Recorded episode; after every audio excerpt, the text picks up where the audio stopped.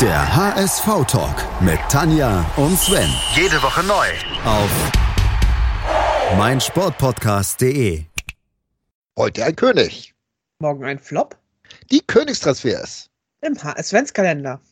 Moin, hier beim HS-Ventskalender auf meinsportpodcast.de.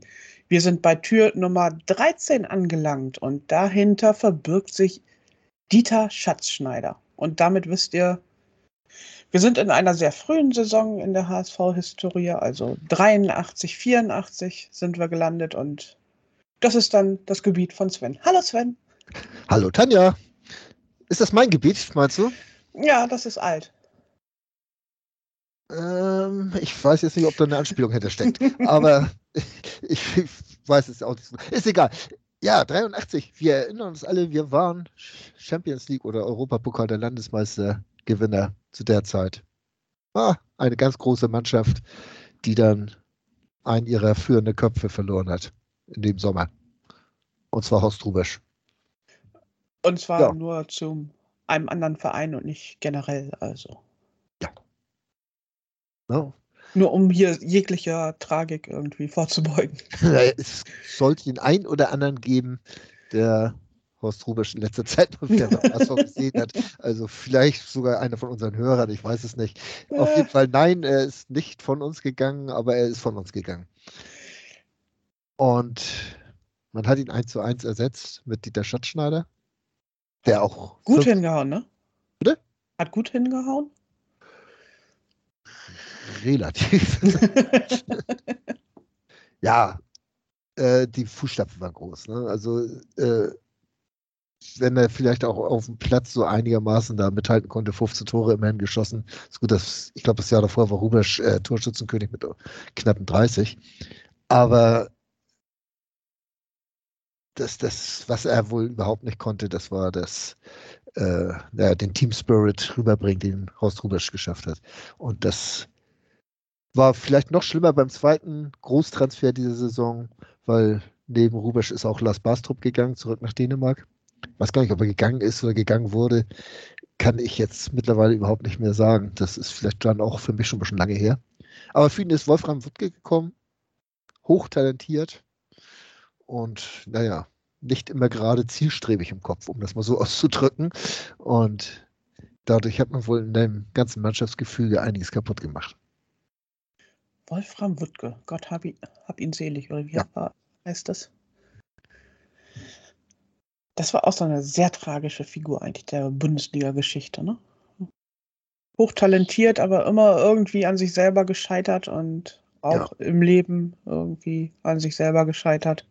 Genau, also Wuttke, äh, das, das war das Talent damals, hat eine herausragende Saison bei Kaiserslautern gespielt, äh, hat da so die, die Mannschaft wirklich schon mit, mit 20, 21 Jahren getragen und, und hat da also äh, durch, durch sein, seine reine Präsenz, seine Technik und so weiter, das war, war wirklich ein Hingucker. Aber das ist halt so bei den genialen Spielern, da, die ticken manchmal nicht so ganz, wie sie vielleicht sollten. Und das war bei Wolfram Wuttke halt auch der Fall, ne? dass er gerade in so einer Mannschaft dann wie beim HSV, wo ja immerhin noch die Granden gespielt haben, wie, wie Manny Kalz, wie Felix Magath, äh, Wolfgang Rolf, der das hatte, Dietmar Jakobs, Uli Stein, die, die wirklich, das waren diese gestandenen Spieler, die äh, Nationalspieler waren und diese Mannschaft getragen haben. Jimmy Hartwig war noch da. Und äh, da war so, ein, so eine Flitzpiepe wie Wolfram Wuttke ja wohl relativ schnell unten durch und konnte deswegen auch nie so sein Können bei uns entfalten, wie es vielleicht bei Kaiserslautern gemacht hat. Also wir sind jetzt hier aber auch tatsächlich beim Jammern auf hohem Niveau. Wir sind am Ende der Saison ist der HSV Zweiter geworden und punktgleich mit dem VfB Stuttgart der Meister, die Meister geworden sind. Also Ähm, wie gesagt, diese, dieser zweite Platz, der, der war auch keine Tragödie, das, das kann man nicht so sagen. Aber es war halt, äh, ja, man kam halt von sehr weit oben. Ne? Man hat dann auch alles Mögliche verloren. Man hat den, ist früh im Pokal raus, auch gegen Stuttgart. Man hat den Supercup gegen Aberdeen verloren, 0 zu 2, sang- und klanglos. Und dann kam halt dieser 33. Spieltag äh, mit einem Sieg hätte man das noch in der Hand gehabt, mit, mit Stuttgart äh, äh, beim Sieg gegen Stuttgart dann Meister zu werden. Und dann hat man zu Hause gegen Frankfurt 0-2 verloren. Frankfurt, die immerhin 16. wurden in der Saison, Relegationsplatz, gab es auch damals schon. Äh, ja, und das hat so diese Saison so ein bisschen ja, endgültig gekickt. Ne? Es ist aber auch so klassisch HSV, ne? Verdammt hohe Erwartungen und dann ist plötzlich Platz zwei schon eine Enttäuschung.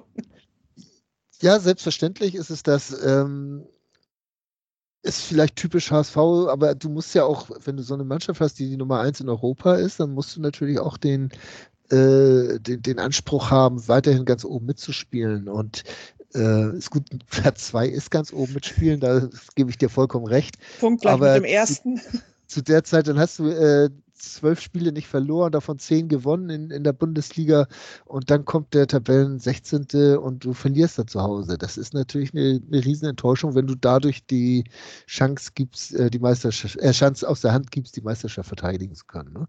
Also das, man muss es in Relation sehen. Also heutzutage, wenn wir mal wieder Zweiter in der Bundesliga werden würden, das würden wir eventuell sogar mit Kusshand nehmen. Ne?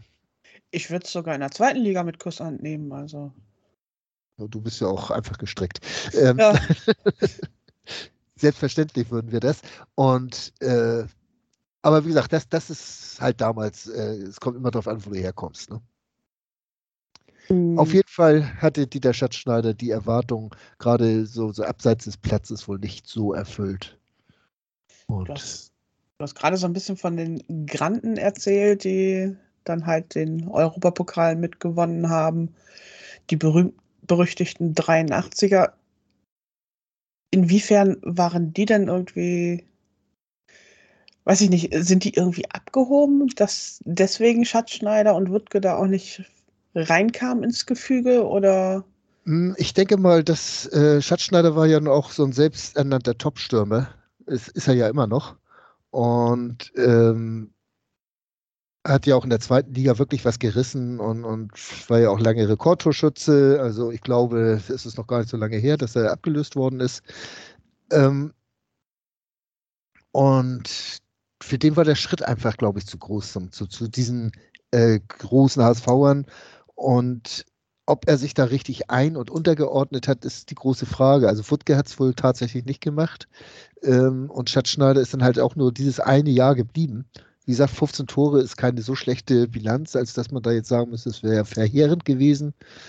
Aber naja, es war ja auch, was im Nachhinein diese Saison so ein bisschen tragisch macht, ist es so, weil das so der, Anfang vom Ende dieser, dieser großen HSV-Zeit war. Ne? Man ist jetzt zwar noch einmal Pokalsieger geworden, äh, aber ansonsten ging das dann doch immer schon stetig so ein bisschen bergab. Ne? Und mhm. dieser, dieser, Trend konnte nicht mehr aufgehalten worden. Auch vielleicht, weil mit Tschatschner und Wutke halt nicht die, der passende Ersatz gefunden wurde halt für, für Rubesch und Bastrup. Ob es diesen Ersatz überhaupt gegeben hätte, das ist die zweite Frage. Also ich erinnere mich jetzt gerade an unsere erste Folge des diesjährigen HSV-Kalender, wo du erzählt hast, dass Rubesch halt auch aus der zweiten Liga kam mhm. und in seiner ersten Saison auch einen schweren Stand eigentlich hatte. Mhm. Und Aber erst so ab der zweiten Saison so ein bisschen mehr gegriffen hat. Und Schatzschneider hatte diese zweite Saison beim HSV auch gar nicht, ne? Nee, also wie gesagt, was wäre, wenn, kann man jetzt natürlich schön drüber philosophieren. Aber ich glaube, außer Frage steht, dass äh, ein Haus Rubesch eine ganz andere Herangehensweise hat äh, als ein Dieter Schatzschneider. Auch in der ersten Saison, auch wenn er da noch nicht gleich so als der Torjäger gezündet hat. Er hat weniger Tore geschossen als Schatzschneider in seiner ersten Saison, aber trotzdem ist er vom, vom Typ, von, von der Mentalität ein ganz anderer Spieler gewesen. Und deswegen glaube ich auch, dass er ja etwas mehr Anerkennung schon hatte als ein Dieter Schatzschneider. Und äh, sich auch besser eingebracht hatte im, im, im, im Kader, in, in der Mannschaft. Und das ist, glaube ich, so der Knusus Knacktus gewesen. Ist das ja irgendwie sehr faszinierend, so aus der Rückschau mit den äh, Kenntnissen von heute. Bei einer Serie oder bei einem Film würde man sagen, das ist irgendwie schlecht gealtert, aber das war ja echt damals, weiß ich nicht, auch schon eine sehr äh, naja, anders ausgedrückt, er war nicht gerade sehr de demütig. Nein, überhaupt nicht. Äh, kann man wirklich nicht so sagen. Und vor allen Dingen, was, was sie damals wie bis, bis in die späten 2020er Jahre rein oder in die 2020er Jahre hinein nicht geschafft haben, das ist eigenen Nachwuchs hochzuziehen. Der Einzige, der das in diesen ganzen Jahren geschafft hatte, von, von null, also als Unbekannter da so Fuß zu fassen, das war Thomas von Hesen, äh, der dann als, als Nachwuchsspieler kam und dann äh, gezündet hat beim HSV. Aber ansonsten hat das eigentlich kein Nachwuchsspieler in den ganzen 80er, 90er Jahren geschafft, da so richtig zu zünden. Vielleicht ein Carsten Behron später noch, aber der dann ja aus Verletzungsgründen halt nie das bringen konnte, was er eigentlich drauf gehabt hätte. Aber ansonsten war da eigentlich keiner, der das wirklich so, den sie wirklich so aufgebaut hatten. Und, und das ist diese Arroganz und auch diese Fehler, die damals in, in, gerade in dieser Hochzeit gemacht worden sind, dass viel zu wenig auf den eigenen Nachwuchs gesetzt wurde. Aber auch das kann man, äh, ja, was sind das jetzt? 35, 5, nee, 40 fast, ne? 40, knapp 40 Jahre später kann man das natürlich mit einem Lächeln sagen. Und ja, nichtsdestotrotz waren das immer noch spannende Zeiten. Man hat ganz oben mitgespielt. Man ist, hat bis zuletzt um die Meisterschaft gespielt. Also es, es war ja schon nicht ganz so schlecht. Ja, ja, Erfolgsfan. Ja, ja. Ich bin Erfolgs... Obwohl, als ich HSV-Fan geworden bin, das, das, waren auch nicht die erfolgreichsten Zeiten, muss ich sagen. Da, da waren sie auch gerade so ein bisschen eher im Mittelfeld. Ne, das möchte ich jetzt nochmal gesagt haben. ne? Ja, ja. Aber wie gesagt, dann ging das auch so ein bisschen bergab. Dann nächstes Jahr waren wir nur noch, in An- und Abführungsstrichen Fünfter und, und äh, dann ging es immer weiter runter, bis man dann irgendwann im Mittelfeld war und dann immer mal wieder so, so, so ein kleines Hoch gehabt hat, aber immer diesen Anspruch auf die 83er Mannschaft hatte, immer so dahin geschielt hat, da gehören wir eigentlich hin. So. Ja. Kardinalsfehler. Eigentlich waren die bei der Europapokalsieg der Anfang vom Ende. Kann man so sagen. So könnte man es ausdrücken. Aber es ist ja natürlich auch ganz schwer, wenn, wenn, wenn du ganz oben bist, dann äh, kannst du es nur noch halten oder es geht bergab. Viel weiter nach oben wäre es nicht gegangen. Ne? Hm? Zum Weltpokal, aber ich weiß gar nicht, in der Saison haben wir Weltpokal gespielt, müssten wir eigentlich, ne? Aber ich glaube in Tokio verloren gegen Rio Fluminense oder irgend sowas. Ja, ja. Okay. Ich das. Glaube ich auch verloren, den Weltpokal. Du warst nicht vor Ort? Ich war nicht vor Ort, nein. Das waren übrigens die Jahre, wo ich nicht ganz so oft im Stadion war, ich alter Erfolgsfan. also auch schon äh, äh, 82, 83 schon. Also so ein bis 80 rein noch ja, aber dann wird es weniger. Aus mehreren Gründen. Hm? Aber eigentlich so Karten hätte man wahrscheinlich immer gut bekommen Ach, können, oder? Zu jeder Zeit und immer. Ne, also das Stadion war auch zu der Zeit nicht voll. Hm. Also natürlich, wenn die großen Spiele waren dann schon, aber so, naja, wenn Kickers Offenbach da war, da ging es so, ne? Hm. War so. Kick Kickers Offenbach als Erstligist auch irgendwie hm. komisch. Ja, Waldhof Mannheim zu der Zeit. Ja, Waldhof Mannheim kenne ich auch noch aus meiner Fanzeit als Erstligist.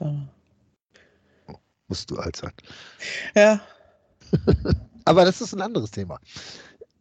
Äh, bevor wir jetzt wieder anfangen, irgendwelche Leute zu grüßen, würde ich sagen, machen wir 83, 84 zu. Und grüßen wer sich gegrüßt fühlen dafür, möchte. Na, wir grüßen einfach mal Hannover 96. Was hältst du denn davon? Und ja, Hannover 96 und unsere Freunde da, die wir uns ja jetzt so schön einen Sonntag versaut haben. Naja. Ja, aber die müssen immer noch unter Schatzschneider leiden. Die müssen noch unter Schatzschneider leiden. Wir sind ihn nach einem Jahr losgeworden. Immerhin. Ne? Alles klar. Tür Gut. Zu. Ich würde sagen, Tür zu. Wir hören uns dann morgen wieder. Wir hören uns morgen wieder. Bis dann. Der HSV-Talk mit Tanja und Sven. Jede Woche neu. Auf meinsportpodcast.de